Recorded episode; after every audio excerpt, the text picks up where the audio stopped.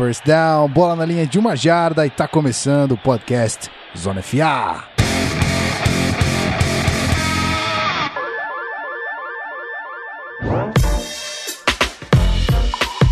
Seja muito bem-vindo, você querido ouvinte que apareceu aqui na quarta-feira também, e para você que tá ao vivo com a gente nessa gravação.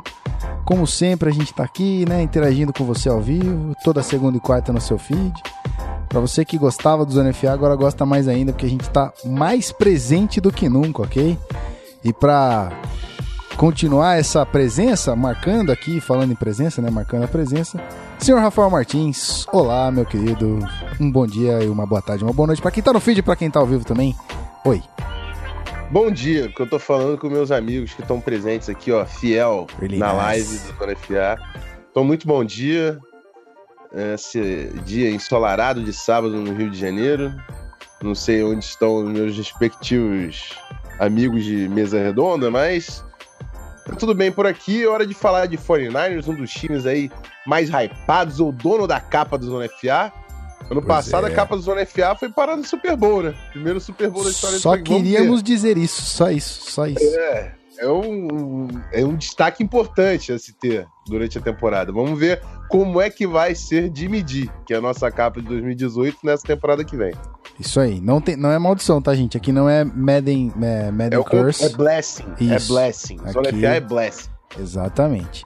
Então vamos lá, vamos introduzir nossos convidados. Como sempre, a gente traz gente que sabe do assunto, gente especialista na parada.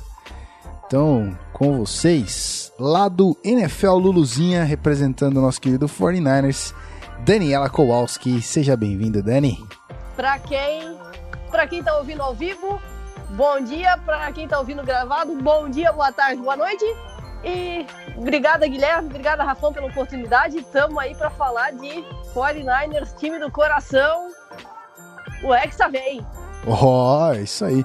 Time do coração e da nação, rapaz. A galera tava ansiosa esperando esse episódio. Todo mundo queria o 49ers aqui, então não espero menos Opa! do que muitos, muitas mensagens agora ao vivo e depois muitos plays no nosso episódio, ok?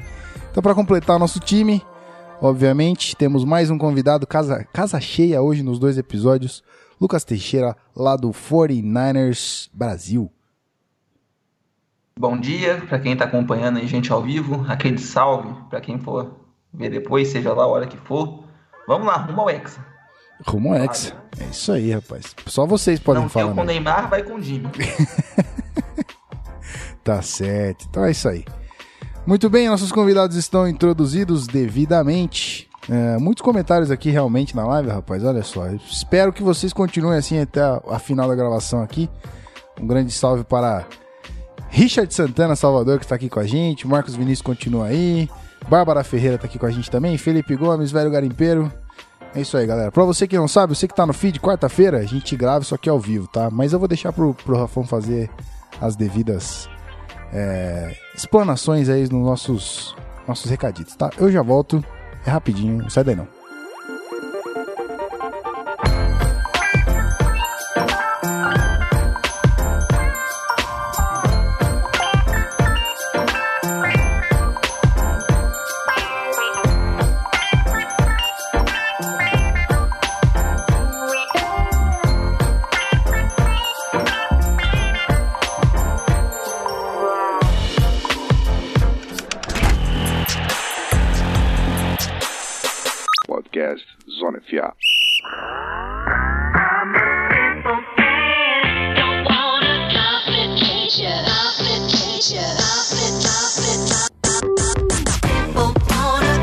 Muito bem, Rafael Martins, eu preciso do senhor para os recaditos, mas antes de passar a bola para você, só relembrando, reforçando, ajudem todos os podcasts, você ouvinte que tá aqui com a gente grudadinho no seu ouvido, ajuda a gente, ajuda a NFL Luluzinha, ajuda todo mundo que tem podcast aí respondendo a Pod Pesquisa 2018, ok? Então podpesquisa.com.br não é extenso, aliás, é extenso o formulário, mas não, não necessita de nada, nenhuma informação pessoal. Então responde lá pra gente, pra gente ter uma boa noção de quem é você, quem é você ouvinte, tá? De podcast, principalmente ouvinte de podcast de futebol americano. É muito importante também para fortalecer a comunidade de futebol americano da Podosfera. Então é isso aí, sem ser muito, muito longo. Podpesquisa.com.br. Rafa Martins, vamos para os recadinhos padrões desse podcast. Vamos nessa. Primeira lembrança, aquela mais importante, é de sempre. Entra no canal, amigo, youtube.com barra canal se inscreve, clica no sininho para ser avisado quando a gente tiver com as transmissões ao vivo e com os nossos convidados. De vez em quando a gente precisa flexibilizar para atender todo mundo. São 32 times, 32 convidados, mais de 32 convidados, né? Porque como hoje tivemos dois em cada episódio, né? Então são Exatamente. mais de 32 convidados.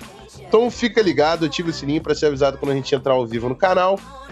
E você já sabe, a nossa nova plataforma de assinaturas PicPay.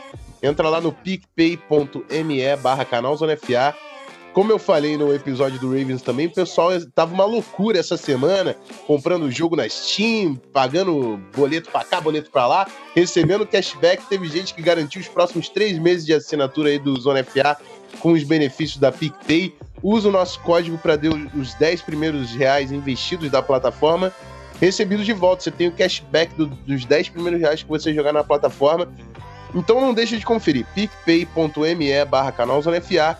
Se você não conseguir ajudar através das assinaturas, entra no iTunes, 5 estrelas, aquele comentário, ou na nossa página do Facebook também. Tudo é barra canal Zona FA, facebook.com barra canal Zona FA. Manda uma avaliação de 5 estrelas no comentário que vai estar ajudando bastante o nosso podcast. E é isso, Guizão. Chegou a hora do Niners. Vamos nessa, Rafão. Bora falar de 49ers sem trilha, direto na vinheta e a gente já volta. Podcast Zona FA.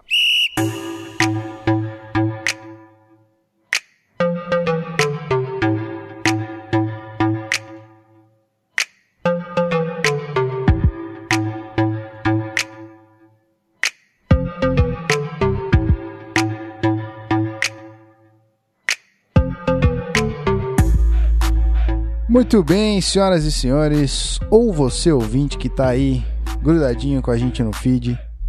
Vamos falar de 49ers, chegou a hora, chegou a hora de falar do time mais aguardado, talvez, o time que está estrelando a nossa capa.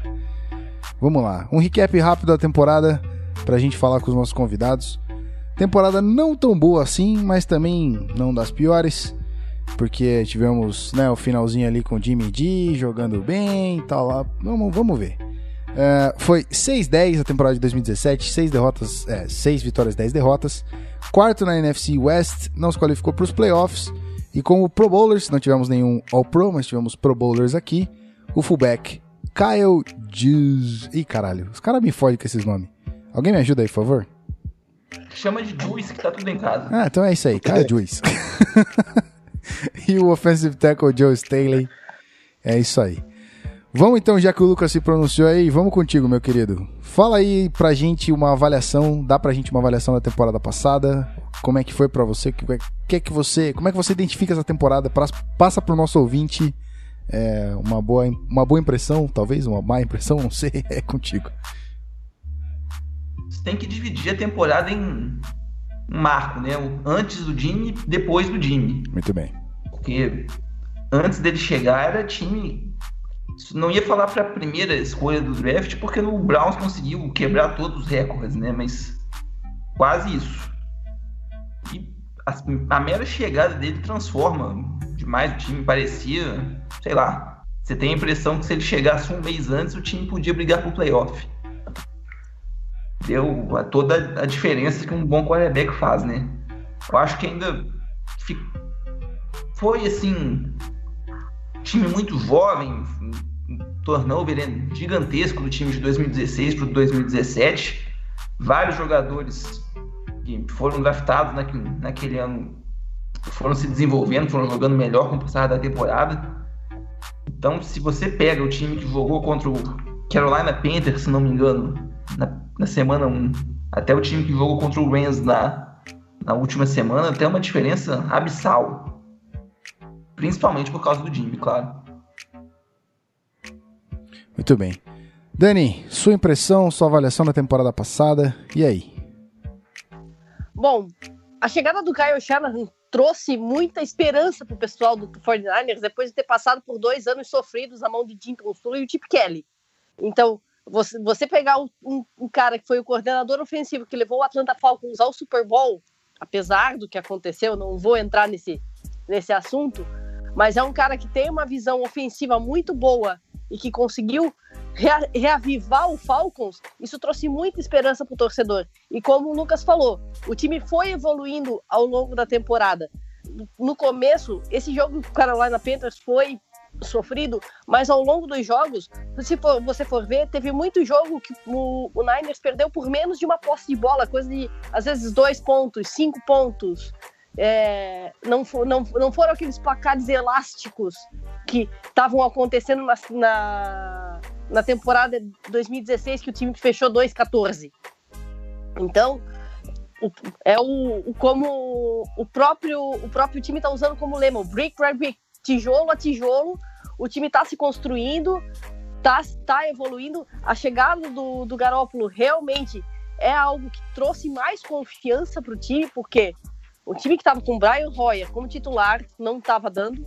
Entrou o CJ Beathard, que era um calor, estava demonstrando um trabalho relativamente bom, mas como calor estava tendo todo o seu a sua parte de erros, mas não, não dá para negar que ele levou o time à vitória contra o Giants naquele passe para o Marquise Goodman, que fica tá na memória de todo mundo, seja torcedor do Niners ou não.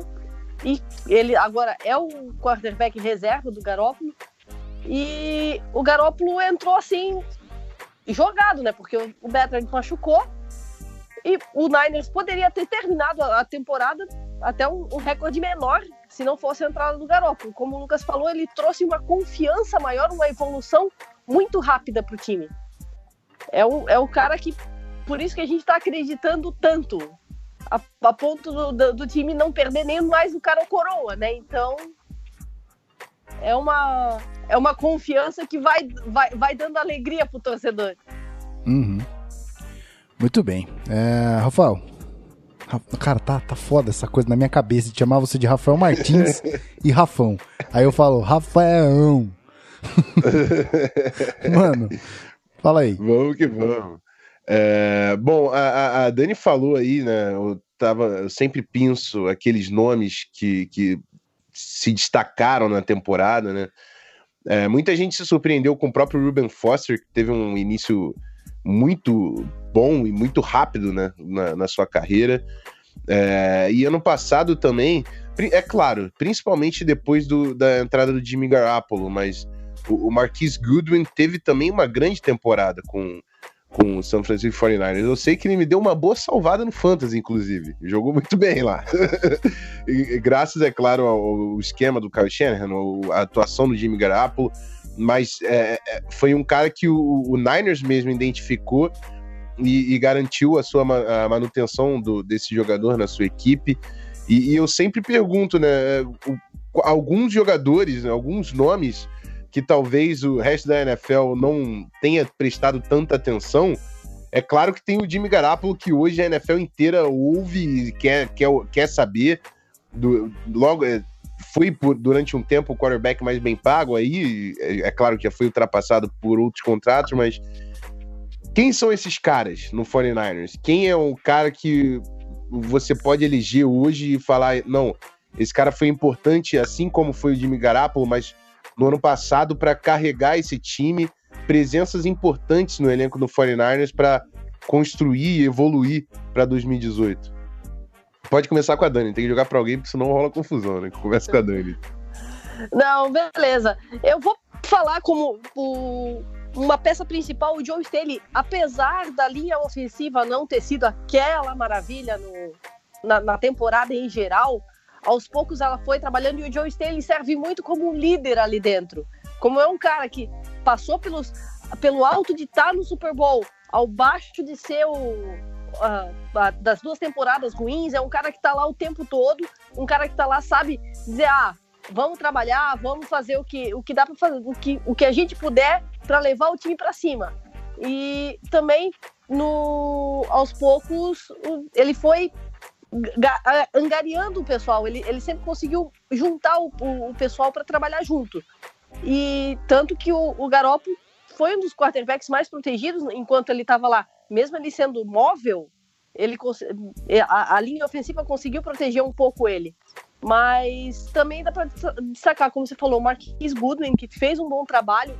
Ele entrou meio que substituindo o Pierre Garçon, que se machucou, que tá voltando de lesão agora, então vai ter uma dupla de, de receivers que pode fazer um, um bom trabalho, junto com o, o Trent Taylor, que foi, foi calouro nessa última temporada, vai estar entrando no seu segundo ano. Teve um entrosamento bom com o Garópolo também. E na defesa, o Ruben Foster teve um, um, um bom começo, acabou se machucando, agora vai começar. Ó, meu cachorro tá é, discordando de mim, gente, desculpa. No problem. Então, ele.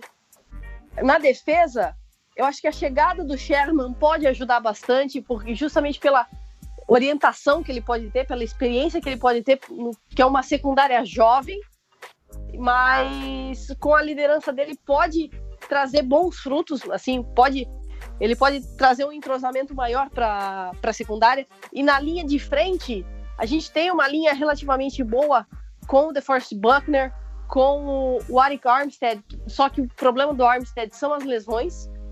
E o Solomon Thomas, que foi a nossa primeira escolha do ano passado, mas ainda não demonstrou, acho que, todo o potencial dele. Então, eu acho que ele ainda tem que mostrar um pouquinho mais. Ele também lidou com lesão durante a temporada. É um cara que ainda tem que provar um pouquinho mais o valor da escolha dele. Muito bem. Vai que é tua, Lucão. O Dani já praticamente gabaritou, né? Mas pra falar de dois jogadores aí que o pessoal não dá tanta bola, mas que eu gosto muito, acho que podem ver ser peças de destaque. No ataque tem o George Kittle, que é um Tyrande que ano passado jogou quase o ano inteiro baleado, lesão no joelho, lesão no pé. Tava todo quebrado, mas sempre jogando. Isso acabou que afetou um pouco o desempenho dele, assim como quase todos os jogadores do ataque, o desempenho dele também melhorou quando o Jimmy chegou. Então eu acho que assim, ele tendo uma off-season inteira para trabalhar com um quarterback novo, um quarterback melhor do que ele tinha antes, e livre de lesões, ele pode ter um salto de desempenho bem grande. E na defesa, o Adrian Colbert, que era um cara de sétima rodada do draft do ano passado, ninguém tava nem aí para ele, achava que ia ser, se não conseguisse vaga via special teams, ia ser limado no time rapidinho. Acabou com uma lesão aqui, uma lesão ali, conseguiu ganhar uma chance ali como free safety, jogou muito, muito, muito bem, dando porrada com tudo que a gente. Não perdia um teco, um cara também que eu tenho bastante esperança. Muito bem, rapaz. Rafael Martins, hora de falar de 2018? O que, que o senhor acha? Hora de falar de 2018, mas eu queria aqui só dar, dar destaque aí da a Bárbara Ferreira, que tá participando com a gente aqui no chat, que ela falou que o 49ers foi o melhor time ruim da NFL, que sempre perdia por muito pouco. Eu falei. É, Ela citou também o Adrian Colbert, que o, o Lucas acabou de falar como um cara importante para a defesa nesse ano. E também citou o veteranaço Robbie Gold, né? Que a gente sabe, torcedor do Bears ficou se, se arranhando, se automutilando, com todo respeito a isso aí. Mas enfim, ficou sofrendo vendo o Robbie Gold, que teve uma baita de uma temporada com o Niners também. Foi extremamente consistente, uhum. o kicker. Foi, foi. Teve jogo que o time acabou ganhando por, por, por causa dele, né? Basta ver aquele Sim. jogo com o Titans, que o Garoppolo chegou até onde precisava, fez um, um two-minute drill ali muito bom pro, pro Robbie Gold fechar na, no, no, no estourado relógio. É isso aí. O cara teve, foi, recuperou legal a carreira no, na franquia de São Francisco. Acharam aí o Colbert como free safety, já tinha o Tart lá, que era um cara já de, de segundo dia de draft. Então, vamos, vamos falar de 2018, que é o que tá pedindo mesmo, Guizão. Então vamos nessa, meu querido. A gente já volta pra falar de 2018. Segura aí, gente. Tamo de volta.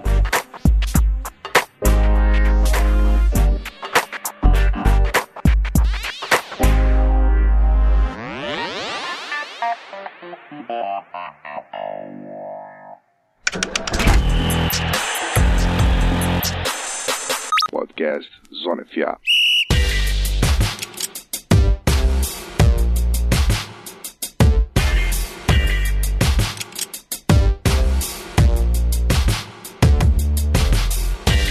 Muito bem, então vamos falar de 2018, vamos projetar essa essa temporada com gosto que é o que a galera quer saber, que é o que os torcedores do 49ers esperam. Então vamos lá. Rafão, como não tivemos front office e coaching staff, o que o senhor deseja fazer neste momento? Bom, já que o próprio Lucas e a Dani estavam comentando sobre a improbabilidade disso acontecer, principalmente falando de 49ers, eu queria saber o que, que eles esperam de, dessa manutenção, né? Como que eles veem a, a presença do Shanahan, o Sala e o coordenador defensivo, todo mundo chegando num segundo ano de trabalho em 2018. Sempre começando, é claro, com as damas. Então, Dani, por favor, o seu, seu parecer, sua opinião, suas expectativas, né? Dessa continuidade de trabalho da comissão técnica. Bom, eles estão mostrando um trabalho muito bom, na minha opinião, porque eles estão sempre trabalhando em conjunto, eles se apresentam em conjunto, eles dão entrevistas juntos. Então, o, tanto o John Lynch quanto o Kyle Shanahan, eles estão tentando sempre mostrar o melhor deles frente ao público e frente ao time. Tanto que um caso foi esse do Ruben Foster. Esse caso de.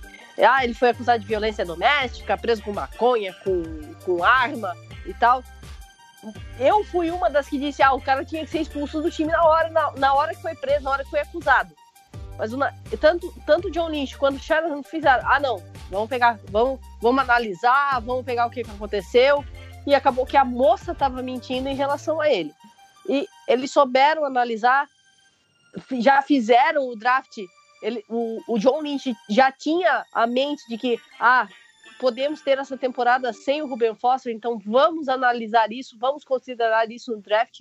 Isso acabou refletindo também. Mas, no geral, eu gosto muito da, da, da administração do Lynch como general manager e do Shannon como técnico. Eles estão sempre tentando manter o time unido e tirar tudo que. separar o joio do trigo. Então, eu gosto muito deles, eu espero que fique uma parceria duradoura e produtiva, na minha opinião. E o Shannon, como não só como técnico principal, ele é o coordenador ofensivo. Então, ele tem, vai, vai ter que montar um playbook muito bom ao redor do Garoppolo e de todo todo mundo que, tá que chegou agora, todo mundo que ficou no time. A gente ainda vai falar do, do pessoal que chegou, mas e o Robert Selleck está trazendo aquela mentalidade da Legion of Boom que ele ajudou a criar no Seattle Seahawks e agora com a chegada do Richard Sherman, a presença do Malcolm Smith que já foi do, do Seattle Seahawks também vai ajudar a trazer uma fazer uma defesa um pouco mais consistente, apesar da, da, da verdadeira Legion of Boom ter feito boom hoje essa semana, né? Essa, essa intertemporada. Mas é uma mentalidade que pode ajudar bastante o time. Muito bem. Lucão, contigo. 2018 a gente espera que seja um ano de consolidação, né? Porque ano passado eles também eram calouros. Shanahan nunca tinha sido técnico, John Lynch nunca sequer tinha trabalhado no front office na vida dele, era comentarista, né? A gente, a gente espera que eles tenham aprendido aí a, o que fazer, o que não fazer. A Dani citou a, a postura deles, no caso Foster, eu também fui um dos que falaram, ah, cara, chega, não dá, manda esse cara embora. No final das contas, a gente estava errado. E agora, acho que com um time um pouco melhor, com a experiência que ele já tem de um ano a mais aí na função, espero poder ver o time aí alguns degraus acima, né? Isso aí. É... Rafael Martins, o que, que a gente vai fazer agora? Eu, eu, eu ia chamar a palavra. Por quê, Guizão? Diga, meu filho. Adivinha quem que eu achei no, no Spotify aqui? Quem que você achou no Spotify? O podcast Zona Fiada. Ah, moleque, eu tava segurando pra não jogar essa no meio do programa, mas tu falou. Tudo bem? É, chegamos, hein? É isso chegamos. aí, rapaz. Olha aí, que novidade bonita. Então, você que está ouvindo esse episódio do Niners recebeu essa notícia em primeira mão. Na verdade, só quem tava na live, né? Falando isso, um beijo pra quem tá na live. E você, se não tá na live, não vou falar que você tá errado, porque o podcast ele é um produto on demand, como diz o, o nosso querido JP. Exato. Mas a gente aprecia demais quem participa aqui com a gente. É, Guizão, bora falar das mudanças no elenco. Eu fiquei até um pouco desconcentrado, fiquei abalado com, com a felicidade de estar nesse aplicativo que a gente buscava estar há algum tempo. Pois é, Vamos falar de free agent. Então vamos lá, vamos falar das mudanças. É, apenas antes de falar das mudanças, vocês tomem conta do Richard Sherman, tá? Por favor. Vocês cuidem bem dele, tá? Vocês amem, deem bastante carinho, tá? Trash Talker maravilhoso, saudades, já sinto muita falta, tá? Ok? Então vamos lá. Eu, eu costumo dizer, eu odiava o Richard Sherman jogando pelo Seahawks, Claro. mas ele é uma mente fantástica fora de campo. Nossa. Assim, a- a- a- o brilhantismo dele em fazer crítica, em falar em público, é algo assim que cativa. Então, pode deixar que a gente vai cuidar bem do, do Sherman. É um menino formado em comunicação social, eu acho, se eu não me engano. Então você não espera menos, né? Vai ficar tranquilo. Fruto de Stanford, né? Exato. Não, não, dá pra, não dá pra negar a educação que o rapaz teve. Muito bem. Então vamos lá, vamos, vamos citar as saídas aqui e as entradas também. Depois nossos convidados vão fazer um, um belo overview disso tudo. De saídas, a gente teve o nosso querido Carlos Hyde indo para o Browns. O wide receiver eh, Lewis Murphy saindo do time, se tornando free agent aqui. O tight end Logan Paulsen foi para o Falcons. E aí também tivemos saídas na offensive line, tivemos Brandon Fusco indo para Falcons e Tim Barnes virando free agent neste ponto. Também três DLs aqui saindo do time. Tank Carandine foi pro Raiders, falamos dele no episódio, dois episódios passados aí. Aaron Lynch pro Bears e Elvis Dumerville se tornou free agent. Dois corner, cornerbacks também em saída. Dante Johnson, que foi pro Seahawks, e Leon Hall pro Raiders. E o safety Eric Reed se tornou free agent, tá sem time aí até o momento. De chegada, nós tivemos aqui o running back Jarek McKinnon, menino Jet, lá do Vikings, ex-Vikings, obviamente. Ah, na OL, Jonathan Cooper, que era do Cowboys, e Weston Richburg, que era do Giants, chegando aqui para compor o, a offensive line do time. O de, de mudanças na defesa, nós tivemos a chegada do linebacker Corey Toomer, do Chargers, e Jerry Atochu, do Chargers também. Dois jogadores do Chargers aí para compor a, se- a secundária, não, né? É a secundária ou a segunda linha de defesa? Eu nunca sei. Rafão, explica pra mim, que é- isso é uma parada que me, me confunde sempre. Linebacker não é secundária necessariamente, é? Isso. Não, linebackers é a segunda linha de defesa. Secundária confunde pelo nome, mas secundária são os defensive backs. Exato, safety, que- cornerbacks e por aí vai. Isso, é o grupo de safeties e corners, exatamente. Ok. Até que eu não sou tão burro assim. É, então, já que falamos de secundárias, meu querido amado Richard Sherman chegou aqui e veio do Seahawks. E CJ Goodwin veio lá do Giants. E para fechar, o punter Jeff Locke, que veio do Lions. Bom, vamos é, com as meninas, obviamente. Dani faz um overview aí de chegadas e saídas para esta temporada de 49ers. Bom, a maior saída, na minha opinião, são, seria a do Carlos Hyde, que era um, um running back que vinha fazendo um bom trabalho dentro dos Niners, até um trabalho meio híbrido, recebendo bolas também, mas ele sofreu com lesão os dois últimos anos. Mas, e a do Eric Reed, que foi, virou free agent, ainda se envolveu na polêmica, vamos botar entre aspas, de ajoelhar durante o hino, de apoiar o Colin Kaepernick em toda aquela polêmica de ajoelhar ou não ajoelhar. Então isso pode ter afetado um pouco a contratação dele, por isso que ele ainda tá como free agent. Mas os demais, o, o Aaron Lynch era um cara que vivia também se lesionando, apesar de ser um, um bom, um bom DL. O Elvis Dumerville já jogou bastante no, no Ravens, mas no, e no, no Niners apresentou um bom trabalho também, mas não ao mesmo nível que ele tinha apresentado no Ravens, na minha opinião. E a OL, o Brandon Fusco, eu acho que o Lucas tem uma opinião até um pouco mais forte do que a minha. A gente já xingou ele em algumas ocasiões. Mas os outros eram mais composição de elenco, porque, por exemplo, o Luiz Murphy, que eu lembro, não fez nenhuma recepção é, memorável. O Logan Paulsen também era um que fazia é, composição de elenco, tanto que o, o George Kittle tomou o lugar dele, se apresentou mais ao lado do oposto ao Garrett Selleck, que continua no time. E o Dante Johnson, eu só lamento pelo Seahawks porque é o Dante Johnson. oh dear. Vamos lá, Lucas, contigo. É, ela foi esperta de falar do, do Fusco, que eu já dei. Que assim, eu já não, já não esquento, assim, não falo aquele palavrão. Não vai, cara. Ainda bem que foi embora, boa sorte aí pra, pra Atlanta. Mais ou menos, né? Enfim. Mas falando de maneira geral, a maioria dessas saídas e chegadas se deve à questão de adaptação de, ao esquema, né? Por exemplo, o Carlos Hyde. Ele é um cara que o Shanahan tentou usar algumas vezes ele como recebedor ele teve, não sei, 7, 8 drops aí ao longo do ano. Hum, não é a dele. Funciona melhor com um corredor mais vertical, né? Então, o Shanahan achou melhor que cada um seguisse seu caminho ela falou do Luiz Murphy, acho que vai ser uma peça de, de trivia daqui a, sei lá, uns 20, 30 anos. Quem foi o jogador que recebeu o primeiro touchdown de Jimmy Garoppolo em São Francisco? Foi o Murphy. Mas foi só isso também. Não é um jogador tão assim, importante.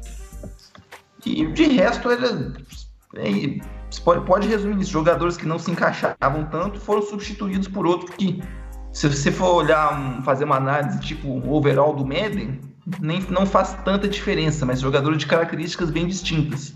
Esse caso do Raiz, substituição do Raiz pelo McKinnon, acho que é o que exemplifica melhor. Muito bem. É, Rafão, opinião da casa, sempre importante. Vamos falar aí das entradas e saídas, um overview, se você achar necessário, obviamente.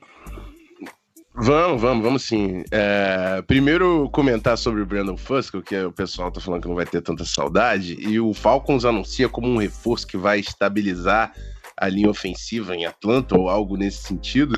E esse menino, ele era de Minnesota. Ele começou em Minnesota há muito tempo. Ele foi pro Niners, aí a galera do Niners otimista querendo acreditar que ia dar certo, mas eu falava, olha só, vocês vão se frustrar com esse cara, porque ele, ele tem umas limitações muito difíceis de superar. O braço dele é muito curto, ele precisa de força física.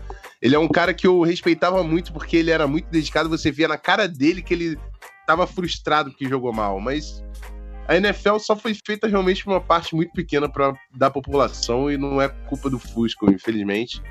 Tomara que tenha sucesso, de novo. Tomara que tenha sucesso lá, no, lá em, em Atlanta, mas não prevejo isso. É, Carlos Hyde é um cara que sofreu tanto com lesão, cara. Ele chegando do draft era tão intenso e buscava tanto contato e queria derrubar os jogadores, mas sofreu esse, esse, esse aspecto físico do jogo dele, acabou derrubando o corpo dele de uma certa forma. Ele não consegue se manter em, em campo por um longo período de tempo. E isso custa caro. Nesse caso, inclusive, custou o, o trabalho dele em São Francisco. Ele conseguiu uma nova casa lá no Browns. Vamos ver se vai de fato produzir por lá. É, a saída do Aaron Lynch aqui, um cara que era importante no, no time. E o Eric Reed, que eu não sei, eu não sei não, tenho plena certeza porque ainda tá sem time na NFL. Um cara extremamente competente, mas que teve o erro que hoje está sendo um erro demonstrar isso para os donos aí, para os GMs. Mas respeito muito o cara e o próprio irmão dele pode ter sofrido um pouco por causa das atitudes dele. Não tem nada de errado, né? O cara tá fazendo ser ouvido, ele tem completa razão. Inclusive tem também o Colin Kaepernick, mas estão sendo injustiçados aí pela liga. Nas entradas do Jerick McKinnon, cara, vai ser sensacional ver o Jerick McKinnon, jogador explosivo, ele é a definição de explosivo nas mãos do Kyle Shanahan. É um cara que tem um pouco de dificuldade para correr entre os tackles, mas é, vai ter a companhia ali do, do Breda, que também teve alguns bons jogos no ano passado. É, o, o Juice, que é um fullback, é um cara mais físico, que de repente pode também assumir algum, alguma, algumas carregadas de, de corridas de poucas jardas, mas caraca, McKinnon na mão do Shanahan vai ser sensacional. Foi um contrato um pouco caro, né? A gente até comentou há pouco tempo no, no preview do Vikings que ele recebeu o terceiro maior contrato de running backs e talvez não tenha feito o suficiente para justificar esse número, mas daqui a pouco ele faz, porque na mão do Shanahan tem tudo para decolar. Jonathan Cooper teve uma temporada bem mediana com o Cowboys, é, mas ainda é um cara que pode ser um titular ali sem comprometer muita coisa. Não acho que é um cara que vai ser um bom titular, mas é um cara que consegue ser titular na NFL. O nível de jogo da linha ofensiva hoje na NFL é esse. Você não quer cinco bons titulares porque quase ninguém tem cinco bons titulares. Ele é um cara que consegue estar ali sem comprometer. E o Weston Richburg é um cara que eu tava muito de olho no off-season. Eu achei que os times não iam prestar atenção no cara, porque ele teve também muito problema com lesão nos últimos dois anos. Mas é um baita de um linha ofensiva. Acho que foi uma contratação sensacional para Niners. É, Niners vai estabilizar essa linha com o Staley, com o Richburg no meio e o right tackle que vai ser um first rounder que a gente vai falar já já. Tenho muita expectativa para ver o Niners com essa nova linha ofensiva, Jarek McKinnon e o jogo aéreo que já estava sendo construído com o Jimmy Garoppolo, que vai ter uma off-season agora nas costas. Cara, vai ser divertido ver. O Atautio do Chargers acho que é um cara com muito upside para pass rush. O Sherman é um, um, cara que eu não sei se ainda joga em alto nível por causa das lesões que foram sérias sim, mas é uma, presen uma presença no vestiário é, que não tem preço, que o Niners conseguiu aqui. E é isso, Guizão. Vamos, quer que eu já toque direto para as trades? If you want it, manda bala. Então vamos. É, nas trades é o seguinte: o, o, Niners, antes de contratar o Richburg, tinha estendido o contrato do center do ano passado, que é o Daniel Kilgore. Mas com a chegada do Richburg, o cara começou. É, já não se tornava tão útil assim, principalmente com o dinheiro que o Niners ofereceu. E por isso o Niners enviou uma escolha de sétima rodada e o Kilgore para o Dolphins, que tinha se livrado do Mike Pounce, né, o center titular, que já estava meio bichado também, e fez um swap de sétima rodada, ganhou o center aí titular praticamente, não foi de graça, né, mas praticamente de graça o, o Dolphins pela aquisição que o Niners fez aqui com o Richburg. Além dele, o Niners enviou a escolha 143 da quinta rodada e o tackle Trent Brown, para o New England Patriots pela escolha 95 da terceira rodada. Então, se, liv se livraram do Trent Brown, que é um cara que decepcionou um pouco no ano passado. É, eles já garantiram a posição de tackle com o Staley e o first rounder, que a gente vai comentar já já. E ainda garantiram uma escolha de terceira rodada ali de graça, com dando o Trent Brown para o New England Patriots. Duas trades aqui envolvendo jogadores pelo 49ers e eu queria saber a impressão, começando pela Dani, de, dessa saída aqui, né, do Kilgore e do Brown. Acredito que não vão ter tanto impacto assim na linha, mas como, como vai influenciar a temporada 2018 aí de São Francisco? É, são duas saídas que, o, apesar do Kilgore ser um jogador que estava há muito tempo no, no time, ele fez algum, cometeu alguns erros de proteção, coisas que não estavam dando muito certo no time. O Trent Brown também não estava auxiliando tanto. E tanto você estava falando da aquisição do Weston Richburg. Na época, chegaram a falar até a vinda do Andrew Norwell, né? Do, do Carolina Panthers, mas o, o, o quem acabou vindo foi o Richburg. Mas realmente eram peças que estavam a tempo, mas não estavam contribuindo mais tanto. Então, essa renovação que o Shanahan está promovendo, mantendo pelo menos só o Joe Staley por ali para ter uma liderança e ele com o, o, o novato Mike McClinton, ele ele está criando um, um, elo com o McClinton que tá que quem acompanha o Niners, quem acompanha as, as mídias sociais vê que ele tá ele pegou uma glint para irmãozinho caçula eles fazem, jogam boliche junto, fazem brincadeira com, com o time juntos. Então, isso pode ajudar bastante. Essa renovação pode ajudar o time também. Ainda mais, quarterback novo é uma é um reboot do time, vamos dizer assim, só mantendo o Joe Staley como como marco de, de orientação, na minha opinião. Muito bem. Lucão? Lucas quer dar uma opinião também sobre os trades?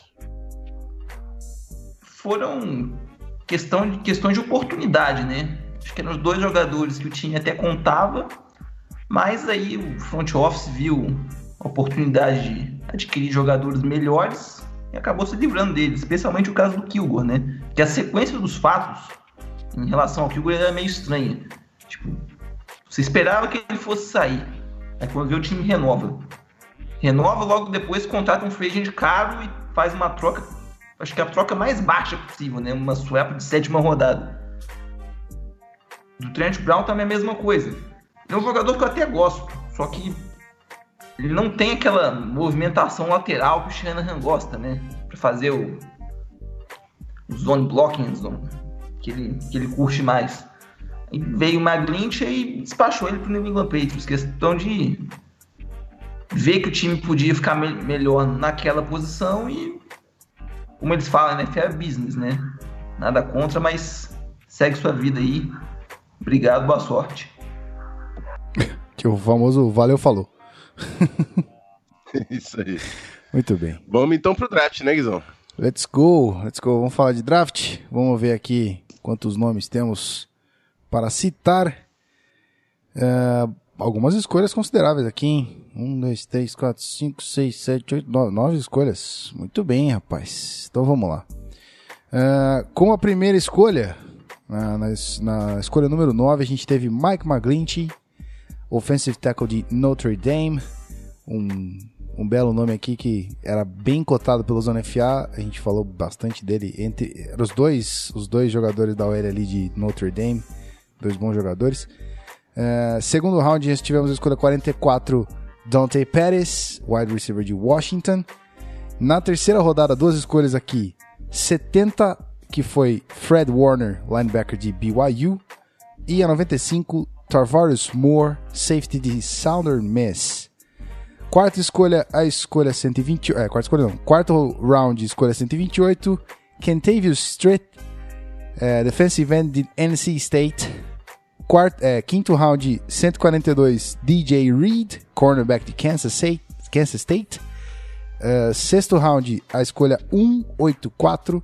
Marcel Harris, safety de Florida. E o último round aqui, escolhas 233, Julian Taylor, defensive tackle de Temple, e 240, Richie James, wide receiver de Middle Tennessee. Nove escolhas, uma classe aí ah, recheada. Quero saber de vocês, nossos convidados, dos prospectos. Pode começar, Dani, por favor. Como é que você avalia a classe? E se quiser falar dos jogadores individuais também, manda bala. Bom, eu vou confessar que, infelizmente, o futebol americano universitário não é algo que eu acompanho tão avidamente, mas o Mike McGlinch, como primeira escolha, foi uma escolha acertada porque era uma necessidade do time e ele fazia parte de Notre Dame ao lado do, do Quentin Nelson, que foi escolhido pelo Colts e era considerado o melhor prospecto de linha ofensiva. Acho que até o Rafão pode me dar um, um backup melhor nisso mas era, uma, era realmente uma necessidade do time, como a gente, eu- a gente já falou agora há pouco, o time fez essa renovação toda, e aos outros, os- as outras posições realmente eram posições que o time precisa alguma coisa, um wide, do- dois wide receivers, o Dante Pérez também era bem cotado, mas e o Fred Warner veio naquela necessidade de suprir uma possível suspensão ou até é, no caso do Ruben Foster, de expulsão do Ruben Foster, né, da, da NFL, o que não aconteceu, mas ele está suspenso por, por quatro jogos agora. Então, é um, foi uma, uma substituição de emergência, vamos botar assim, que o, o Lynch já previa. E a, a- questão de botar dois, dois safeties e um, um já, perdão, já ajuda também na secundária, já pensando no futuro, como o, o Sherman, o Tart, o Colbert, também isso já ajuda também, mas tem que ver a partir de agora, quando vai começar o training camp, quem vai ficar nesse elenco também. Tem essa questão. A gente drafta para depois passar pela peneira e ver quem fica no, no campo, né? A questão é que o Mike McGlinchey ainda não assinou contrato e se ele não assinar o contrato, ele não participa do training camp. Então, isso ainda é uma questão que tem que ser resolvida. Muito bem. Lucas, quer dar um overview dessa classe? Fazer uma avaliação pra gente aí? Foi uma classe assim que confesso. não- falar que eu não gostei também acho que é muito, mas não me deixa tão empolgado assim. O Maglint, por exemplo, foi um cara que no dia do draft me deixou muito surpreso a escolha dele. O Trent Brown ainda fazia parte do time. Falar tanto sobre o jogador em si, acho que o Rafão pode falar melhor. Muita gente acha que ele pode ser o substituto do Joe Staley até no, no médio prazo, mas enfim. Nada contra o prospecto, mas eu achava que o, o John Lynch ia optar por reforçar a defesa. Ainda tinha o Michael Fitzpatrick, que ainda no Borja estava todo empolgado, acabou que não aconteceu. Acho que o jogador que mais me agrada dentro desses todos aí é o Fred Warner, que na minha opinião é um steal, você conseguir ele na, no meio da terceira rodada. A Dani falou da possibilidade dele substituir o Ruben Foster. Eu acho que fico muito mais empolgado em saber que eles podem jogar juntos. Também. Um com o Will, o outro com o Mike ali no meio da, da defesa. Acho que é uma dupla que pode ser, ser bem interessante. O Pérez, eu não sei como ele vai se encaixar no time como wide receiver. Porque como slot, você já tem o Trent Taylor, que jogou muito bem ano passado. Já tem o Marquis Goodwin, que é aquele jogador das ro- das rotas mais verticais, que estica bem em campo. Eu acho que ele pode agregar muito como retornador. Ele quebrou vários recordes de, em retorno de punts lá da Pac-12, nos tempos dele de Washington. Pode ser um, um bom acréscimo. O Tarvalhos Moore, ele originalmente com um safety, mas parece que ele vai tentar jogar como cornerback, que é uma posição ainda que o time não está totalmente estabilizado, né? O Aquelo Withers não teve altos e baixos ano passado, o Sherman tem essa questão física dele aí, a gente ainda não sabe como que ele vai voltar. E a escolha que menos me agradou é essa do Kentavious Street. Não pelo jogador em si, acho que ele é um bom pass rusher lá em North Carolina State, mas o pessoal que acompanha o time já há alguns anos vai lembrar do antigo GM, o Trent Balk, que não podia ver um joelhinho estourado, parecia que ia apaixonada. E a- é o caso do Street.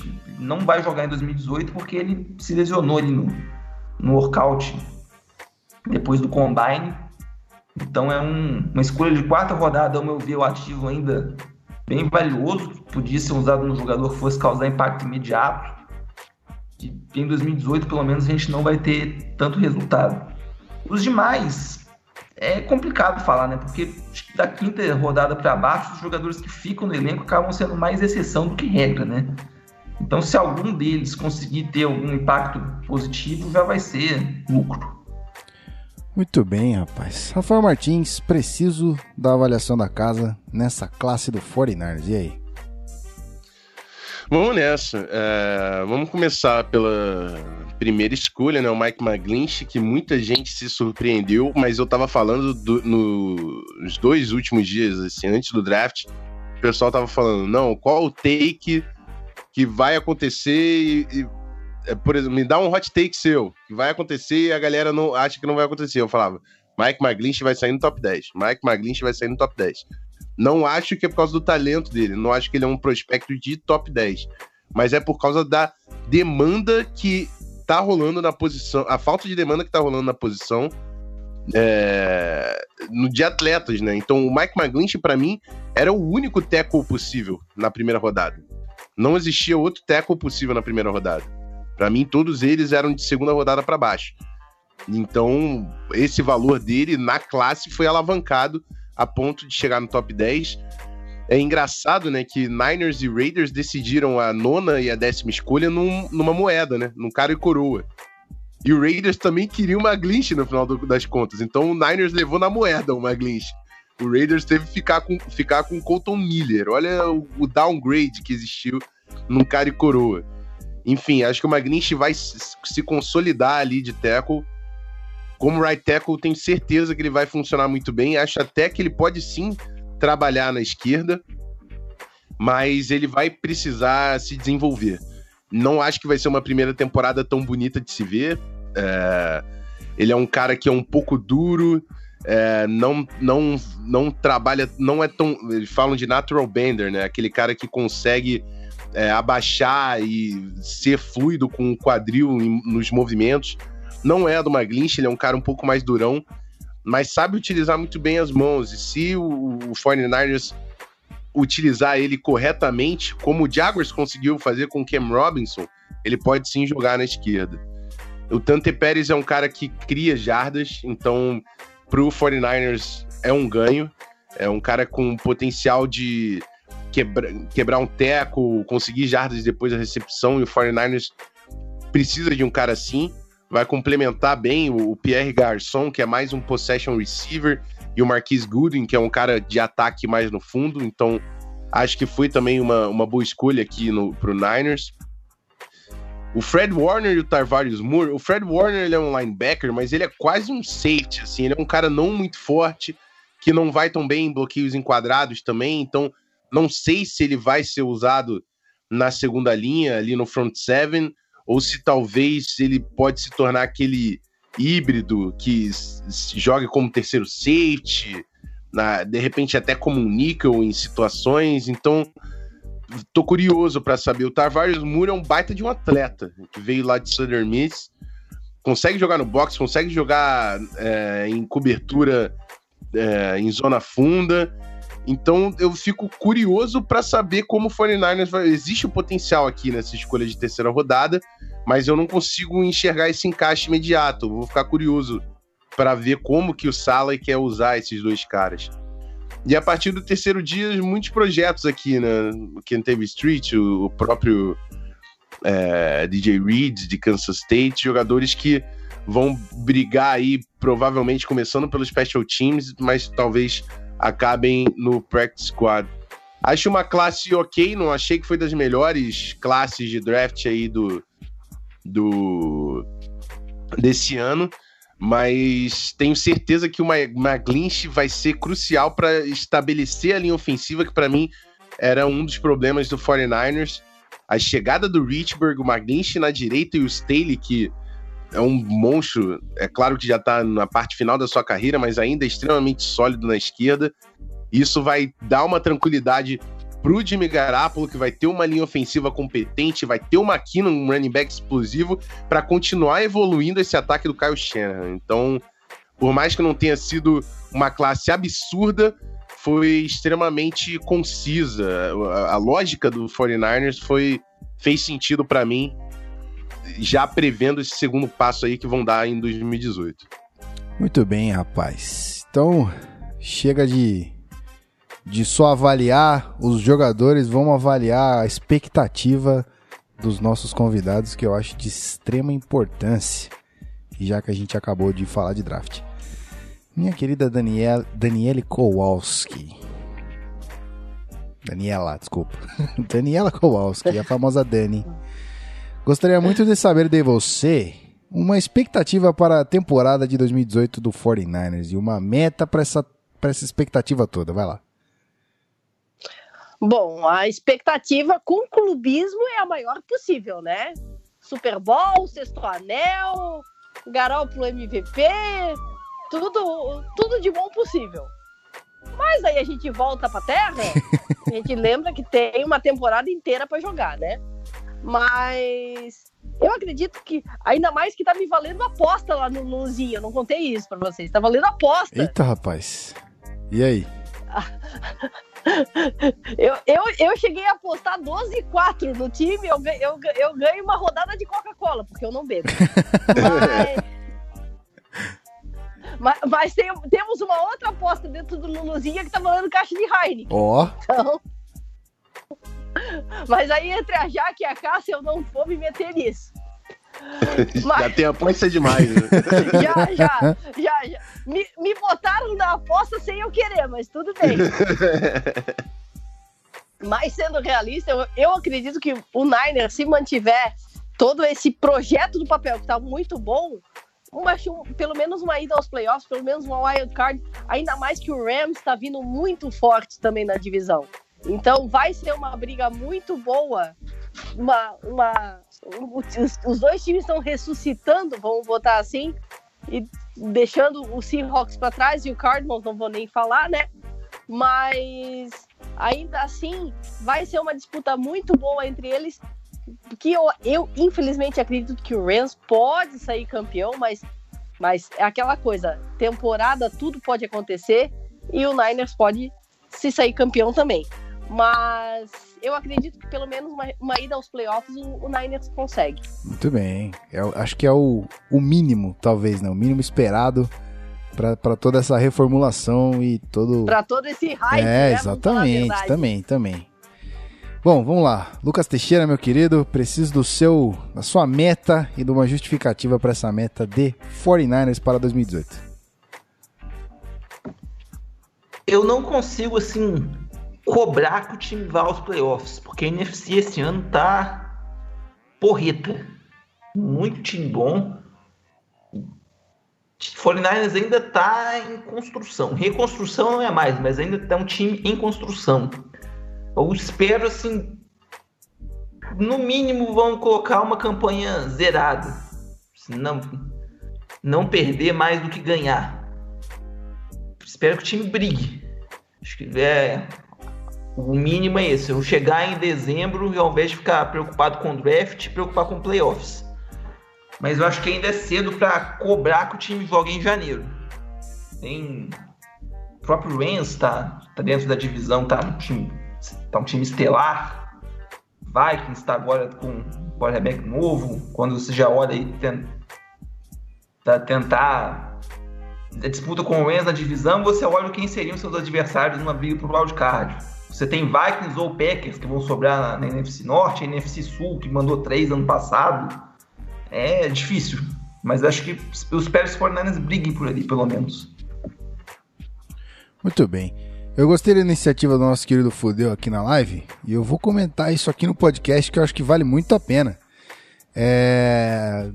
Incentiva também a participação da galera que eu achei muito bacana, então se quiserem soltem aí a, a, as, as metas de vocês, né, expectativa. Vou falar aqui, ó. Fudeu falou o seguinte: meta 79, realidade 511. Meio pessimista. Diogo Eberhardt mandou um meta 88, realidade 98.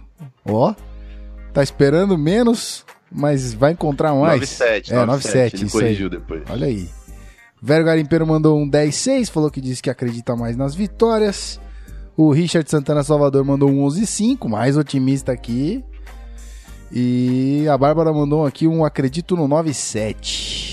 É isso aí, rapaz. É isso aí. O Cleverton mandou um 5-11 aqui pra dar uma zicada. Como quem não quer nada. Chegou aqui. A gente nem sabe. Exatamente. Pô, será que ele é torcedor do Niner? É, não sei. O Nossa. O Richard tá mais. Ele tá mais otimista que eu, hein? É, Fábio Lopes mandou 11-5 aqui É, também, ó. Tem uma galera o time. É isso aí, muito bem. Muito bem, torcedor 49ers. Eu acho que nós cumprimos o papel de trazer aqui um episódio maravilhoso, não é mesmo, Rafael Martins?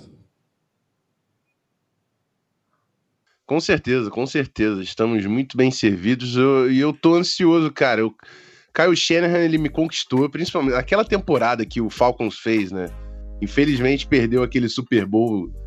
Ninguém entende até agora como Tom Brady fez aquilo. Mas aquela temporada levou o Kyle Shanahan para um nível das mentes ofensivas mais brilhantes aí da liga. Como head coach do 49ers, começou ali a gente tentando entender o que estava acontecendo, vendo o CJ Beathard apanhar, e a linha também não estava muito legal, né? Então, a gente olhando aquilo, o que, que vai acontecer com esse 49ers? Será que o Kyle Shanahan não vai dar certo de novo? Quando achou a trade ali com o Jimmy G, começou a ganhar todo mundo. Agora, nessa off-season, já conseguiu estabelecer a linha ofensiva. Chegou o Jerick McKinnon. Tem alvos já que estavam na casa ali em São Francisco. A defesa na mão do Saleh com o Ruben Foster. a liderança de veteranos com o, Mal o Malcolm Smith, o Richard Sherman. Então, a setinha tá pra cima, que é o mais importante, e eu vou ficar acompanhando de perto o San Francisco 49ers, até porque tá na conferência ali, né? Então tem que acompanhar de perto mesmo. Bom, eu, eu tenho que acompanhar de perto de todo jeito. Eu vou enfrentar duas vezes caras na temporada. Então, O seu papel é mais eu, difícil. eu acho, inclusive, que vamos ter duas derrotas para o 49ers esse ano. Até mesmo no Center Link Field. Não queria ser tão pessimista assim, mas não tem como. Eu vou deixar isso pro preview do, do nosso querido Seahawks, que vai acontecer não sei quando ainda. Mas é isso aí. Então, muito bem feito, muito bem transmitido, muito bem gravado esse podcast. Para você que tá aí no feed já ouvindo na quarta-feira prontinho, é isso aí. Ah, acho que a gente pode falar é, que estamos concluídos e podemos ir para nosso, nossas despedidas. Pode ser, Rafão? Vamos que Então vamos. vamos nessa. A gente já volta, galerinha. Até mais.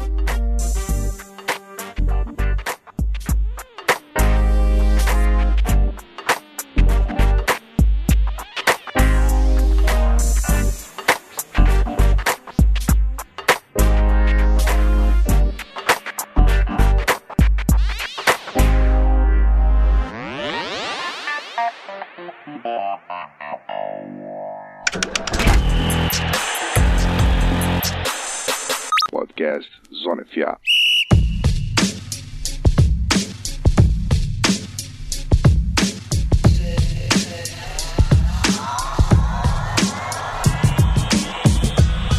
Musiquinha de despedida aqui no Zona FA. Você já sabe que chegou a hora então de agradecer nossos convidados, de encerrar esse episódio maravilhoso, né?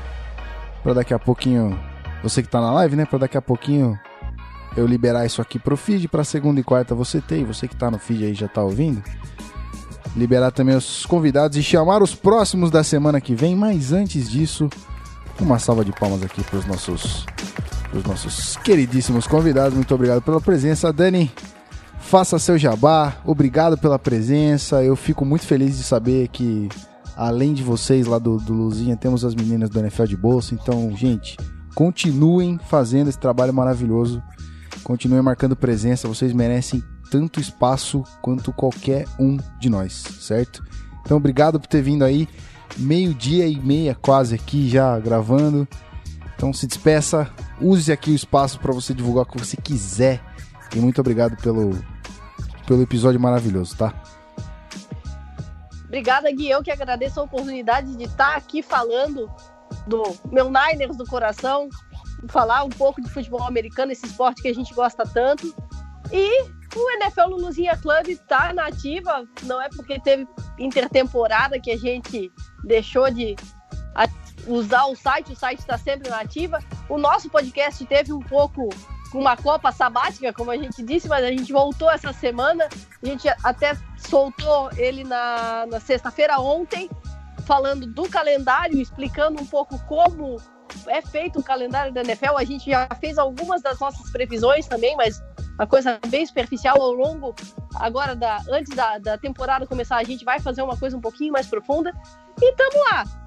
luziaclub.com nas redes sociais, todas as redes sociais, Twitter, Facebook, é, Instagram, NFL Underline Luzinha. E tamo aí. A parceria tá sempre aí. Obrigada, Gui. Obrigada, Rafão. Prazer falar com o Rafão de novo. O Rafão já gravou nosso podcast também. Estamos te esperando lá, Gui. A hora que puder, a gente combina um. Com E certeza. obrigado, Lucas, né? Obrigado, Lucas, meu parceiro de 49ers. Já mais um podcast que a gente faz junto. Outra, outra parceria bem sucedida. É isso. Vários, né? Vários, vários.